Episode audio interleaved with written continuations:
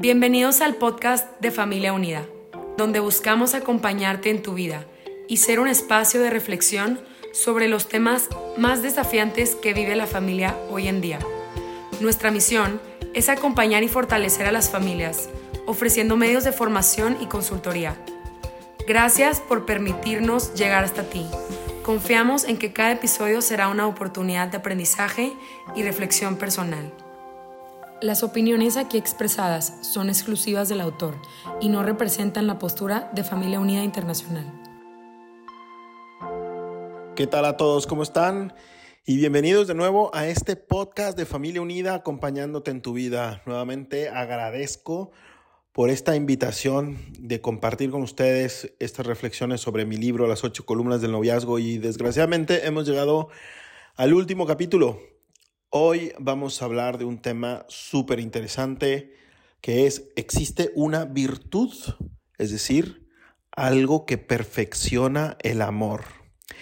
La vez pasada habíamos hablado de la inteligencia emocional, de la comunicación sin violencia, hablamos de cómo se construye esa comunicación sin violencia de cara a una sana afectividad, porque a final de cuentas se trata de dar lo mejor de mí mismo porque el amor lo implica todo, porque el amor tiene que ser total. Y muchas veces lo que pasa es que no podemos hacerlo total cuando nos estamos 100% em, capacitados para poder hacerlo. Y luego eso crea muchas frustraciones en parejas, porque no es que no quieran darlo, lo quieren dar, pero luego encuentran muchas dificultades a niveles afectivos, muchos, muchas heridas del pasado, muchas cosas que no se nos han enseñado a, mm, analizar dentro de nuestra propia vida, dentro de nuestra propia afectividad y se, y se convierte en un obstáculo para hacer que este amor que queremos donar de manera total sea algo realmente eh, objetivo. Bien, pues vamos a empezar con nuestro tema. La primera cuestión aquí sería preguntarnos, ¿por qué el amor necesita una virtud? O más antes, vámonos todavía un poquito más atrás. ¿Para qué sirven las virtudes? A ver, todos nosotros como seres humanos siempre buscamos perfeccionarnos, siempre buscamos hacer mejor las cosas. ¿Cuántas veces nos ha pasado que de repente, no sé, queremos aprender a hacer algo, le echamos ganas, lo estudiamos, un poco practicamos y en el momento que ya lo queremos hacer resulta ser que nos salió mal? Pues, ¿qué es lo que pasa? Que si realmente eso te apasiona, que si realmente eso es algo que quieres eh, sacar adelante, lo vas a intentar más veces. De hecho, pues justamente esa repetición de actos luego también se llama hábitos, ¿no? Crear buenos hábitos. Pero las virtudes van mucho más allá. Las virtudes tienen que ver con el hacernos el tipo de persona al, que estamos llamados, ¿no? No solamente es, yo siempre les pongo la, mm, el ejemplo, ¿no? No es lo mismo decir el profesor bueno o el buen profesor. Es decir, uno me habla de lo que hace la persona, es decir, que se trata de un buen profesor. En cambio, cuando yo digo el profesor bueno, estoy hablando de algo más íntimo, de una esencia, de que él es bueno como ser humano. Hacer esta distinción es fundamental porque la felicidad, la verdadera felicidad, no tiene que ver con las cosas que hacemos, sino con lo que somos. ¿Cuántas veces nos habrá pasado que, no sé, hacemos algo por nosotros mismos no solamente en cuanto, no sé, ir al gimnasio, correr una carrera, etcétera, etcétera. Y claro, experimentamos un, un gozo, una alegría, porque es una meta que nos pusimos, pero nos damos cuenta de que cuando logramos algo más profundo de nosotros mismos, por ejemplo, erradicar algo que sabemos que está mal de nuestra propia vida, algo que nos está frenando nuestra felicidad, por ejemplo, el quitar las mentiras, ¿no? De repente, gente que dice, es que yo ya quiero dejar de decir mentiras, para todo tengo que ser decir mentiras. Y, y cuando realmente se esfuerzan y lo trabajan y por fin lo logran, dicen, por fin, ya no soy una persona mentirosa. Es decir, van, van algo más profundo, porque nos damos cuenta de que el hacernos personas buenas nos hablan de una perfección más grande. Pues aquí se encuadran las virtudes. Las virtudes nos quieren llevar a cimas más altas. Las virtudes lo que quieren hacer con nosotros es llevarnos cada vez más alto, hacernos mejores, a sacar la mejor parte de nosotros mismos. Y existe una virtud que tiene que ver con el amor y es la virtud de la castidad. Y seguramente muchos aquí ya dirán, híjole, ya sé por dónde vas. Pero bueno, yo aquí lo que quiero explicar es cómo poder poner las bases para que esta virtud que hoy quizá no es tan creíble, una virtud que quizá ha sido encasillada en simplemente abstinencia o en simplemente represión de un momento de placer, logre verse como una luz que realmente me hace vivir el amor desde otra perspectiva, una perspectiva de, de verdadera entrega que me hace descubrir la verdadera belleza del amor que nace de su ser espiritual, porque el amor ante todo es una cuestión espiritual, que después llegará también a tocar la corporeidad, pero ante todo el amor nace de una espiritualidad. Y por lo tanto la pregunta es, si el amor espiritual, ¿quién creó el amor? ¿Quién es aquel que puso en nosotros seres humanos esa capacidad de amar?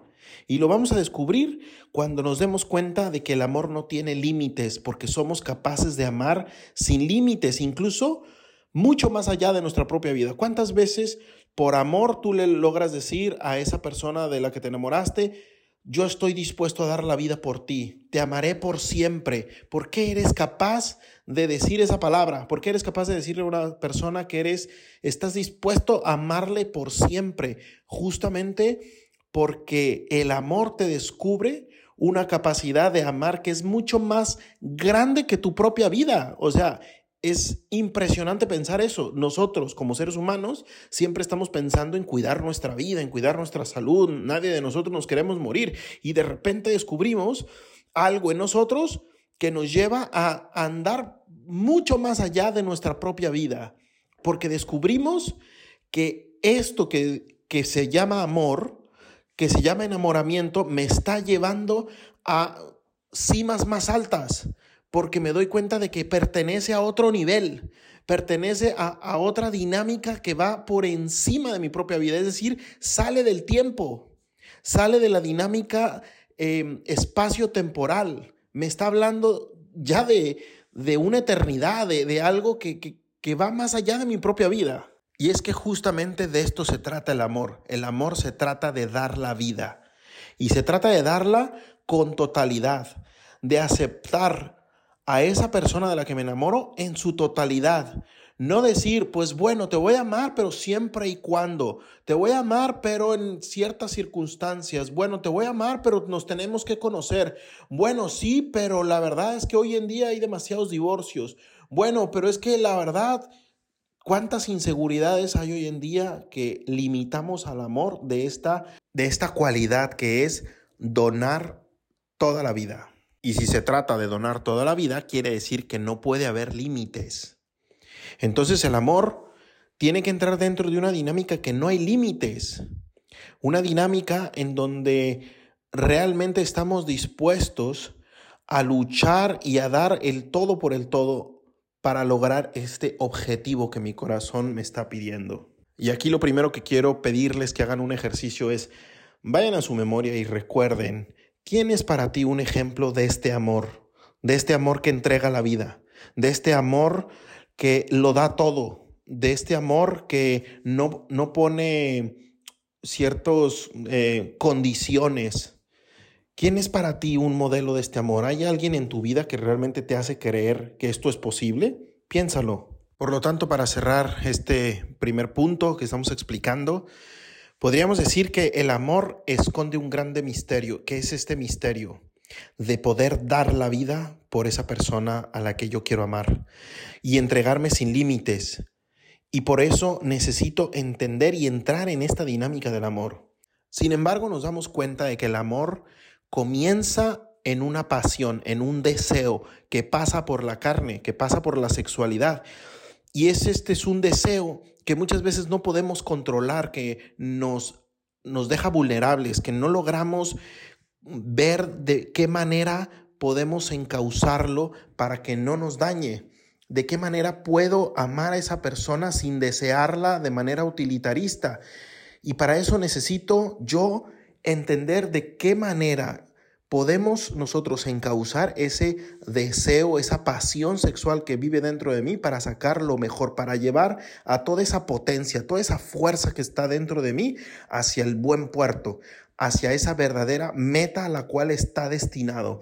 Porque eso que te está despertando tu pasión es solamente una puerta de entrada, es solamente el banderazo de salida para que desde ahí puedas caminar sabiendo que hay todo un proceso para hacer y para descubrir si esa persona con la que yo quiero estar, esa persona con la que yo quiero hacer esta experiencia de amor, Estamos destinados para estar juntos.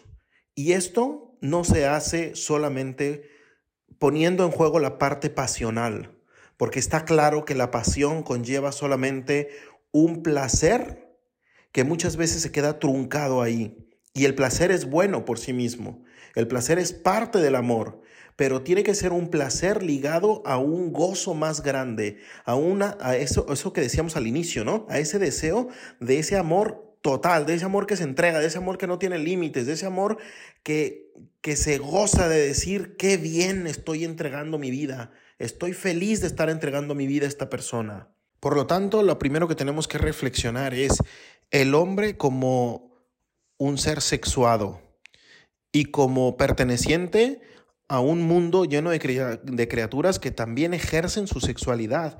La pregunta es, ¿para qué sirve la sexualidad? ¿Cuál es el objetivo de la sexualidad en cualquier eh, ser animal que se, que se aparea? La sexualidad tiene como finalidad el dar la vida. Y al mismo tiempo esto responde a un deseo de preservar la especie, algo que es natural en el ser humano. Sin embargo, el ser humano, a diferencia de los demás seres vivos que se aparean, no solamente tiene que ver con dar la vida, sino que está unido a algo mucho más grande, eso que explicábamos al inicio, está, está encuadrado en algo que se llama amor, que es el gran proyecto al cual el hombre y la mujer están llamados. Están llamados a amar, están llamados a ser amados, están llamados a dar su vida, y esto no tiene que ver solamente con una parte sexual.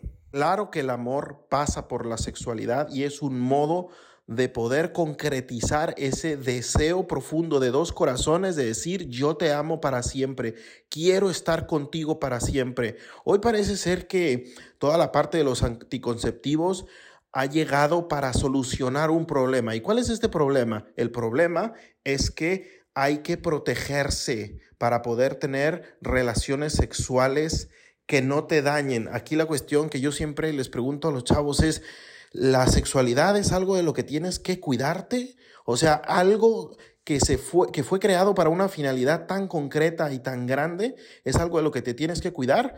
Y si a final de cuentas decimos que la sexualidad está ligada al amor, entonces la pregunta sería, ¿también me tengo que cuidar del amor? O sea, algo que me está llevando a decir, este es como un punto de llegada de una entrega total de dos corazones, ahora resulta ser que me tengo que cuidar. Entonces, aquí hay un discurso de mucha confusión al pensar que los anticonceptivos llegaron a solucionar una sexualidad de la que hay que cuidarse, una sexualidad que daña, y por lo tanto, el mensaje que se da de fondo es, hay que cuidarse del amor porque el amor daña. Y por lo tanto, si no estás dispuesto a darlo el todo por el todo con esta persona, cuídate y disfruta solamente de esto que te puede traer un placer. El problema es que la dinámica de los placeres a nivel sexual siempre piden más. Es como una droga, es como un consumir ciertas sustancias que nos vuelven adictos.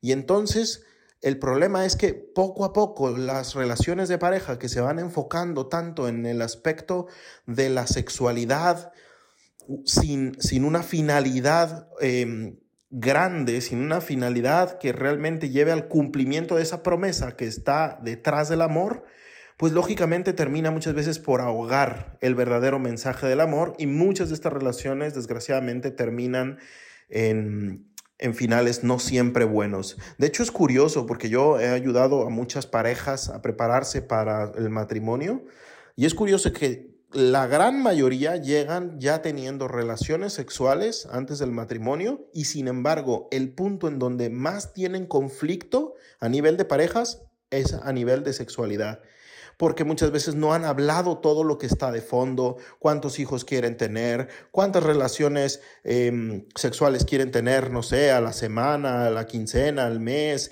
qué es lo que cada uno realmente necesita para poder preparar el acto sexual. O sea, si se convierte en algo tan mecánico en algo que simplemente está buscando justamente la experiencia de placer, que se olvidan de que esto es algo que también lleva a la comunicación, que esto también tiene que llevar a la comprensión, a la intimidad y sobre todo a la ternura de los corazones. Y aquí quiero hacerles una pregunta.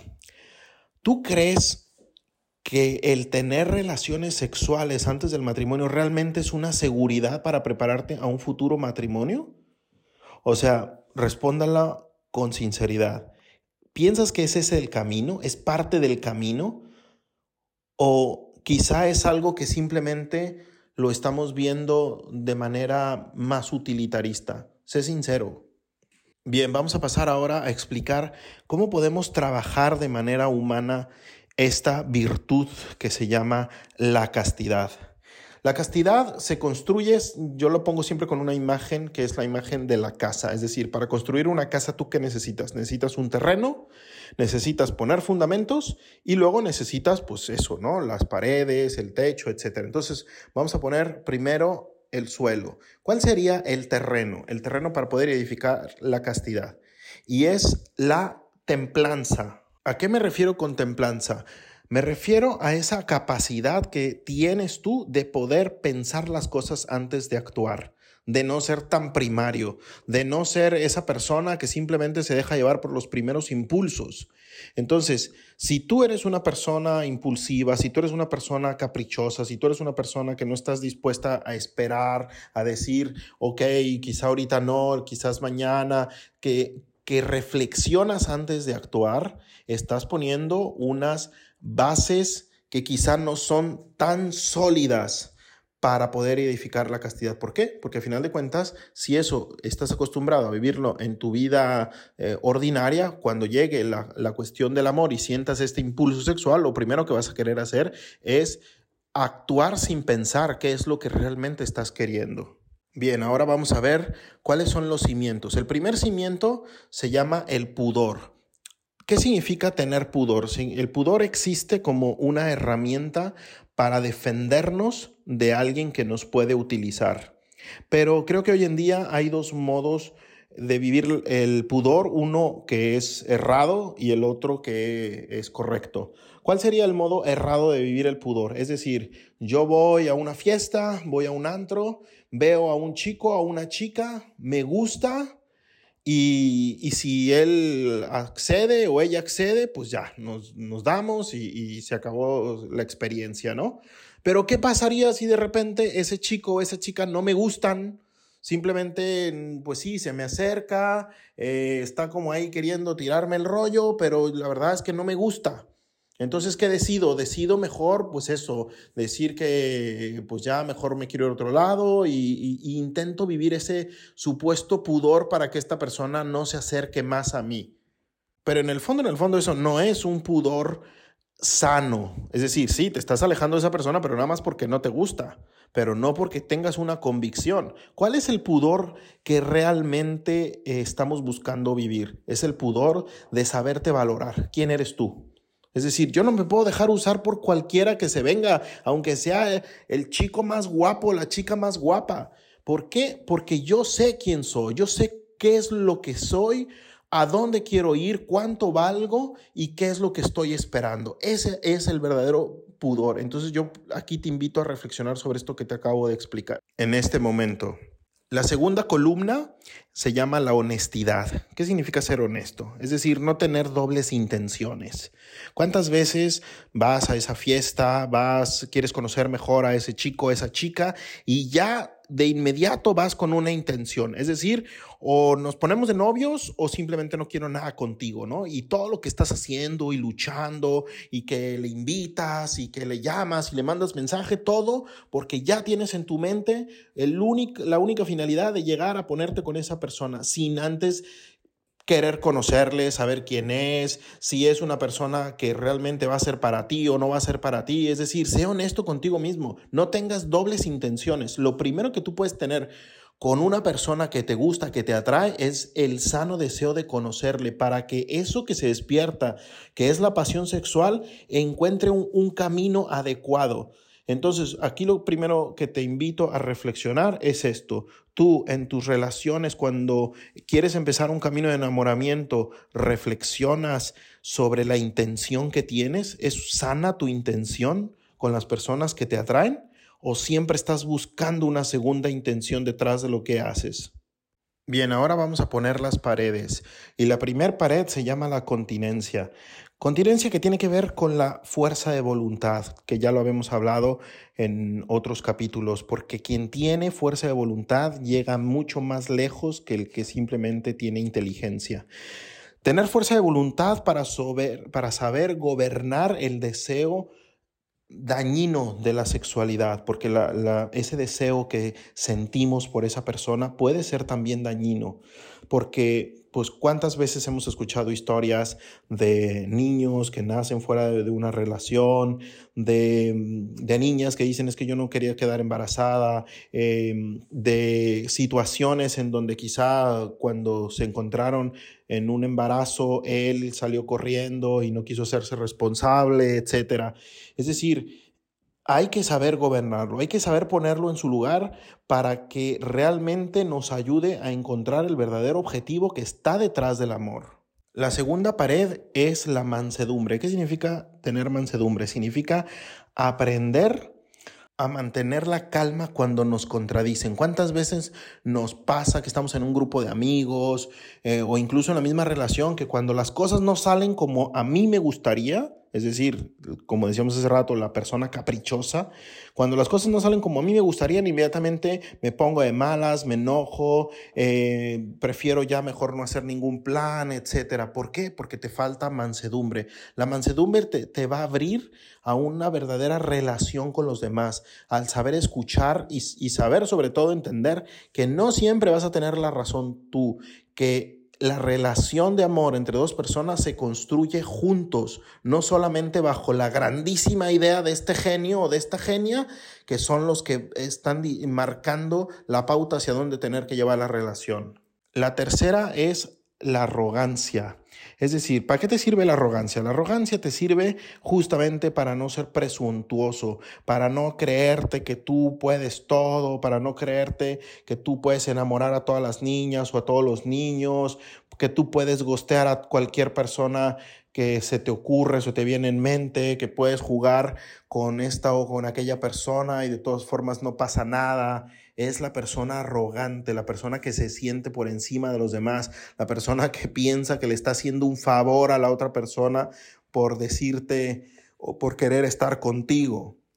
La cuarta pared se llama el discernimiento y esto tiene que ver con el entender que igual y conociste a la persona más magnífica del mundo mundial, que realmente por fin es la persona que estabas tú queriendo para toda la vida porque va a misa, porque reza el rosario, porque su familia es súper católica, porque hace obras de caridad. O sea, no se trata de que sea el tipazo o la tipaza, se trata de analizar con conciencia y con sinceridad si esa es la persona correcta para ti. Y por eso hay que hacer un buen discernimiento. Y el discernimiento ayuda también mucho a valorar, a vivir la castidad. ¿Por qué? Porque en el discernimiento encontrarás si realmente ese acto que me está proponiendo mi pasión sexual es algo sano para ambos, es algo que realmente ambos queremos en este momento. La quinta pared sería el sano descanso. Hay muchos chavos que viven de lunes a viernes yendo a la escuela, siendo responsables, haciendo sus tareas, yendo a la universidad, al trabajo, etcétera, etcétera, ayudan en casa, tienen muchas responsabilidades, llega el fin de semana y ¿qué pasa? Se destrampan, se van con las niñas, eh, consumen drogas, consumen alcohol, etcétera. ¿Qué pasa? Que viven como en una dinámica de construcción, destrucción de su propia persona. El sano descanso es aquel sano descanso que te ayuda a recuperar fuerzas, el hacer deporte, el dedicarte a, no sé, aprender algo nuevo, un arte, pintura, música, eh, literatura, leer algún libro.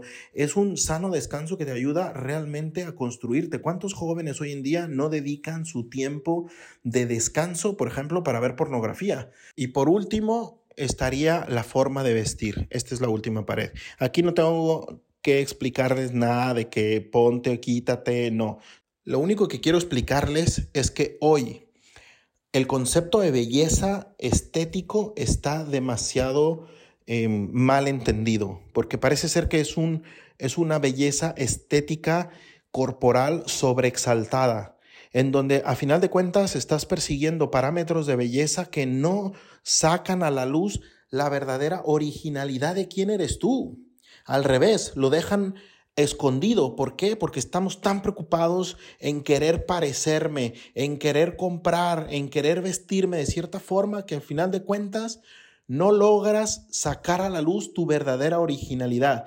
Y la cuestión está que al final quien te va a amar de verdad con amor honesto, va a ser aquella persona que te ame por quien eres tú, no por quien aparentas. Y en eso también juega mucho tu forma de vestir. Si tu forma de vestir está atrayendo a un cierto tipo de personas que solamente te están viendo como un objeto, quiere decir que quizá les estás prohibiendo de llegar a descubrir cuál es tu verdadera originalidad, quién eres tú, que tú no eres un objeto, que tú eres un ser humano digno de amor.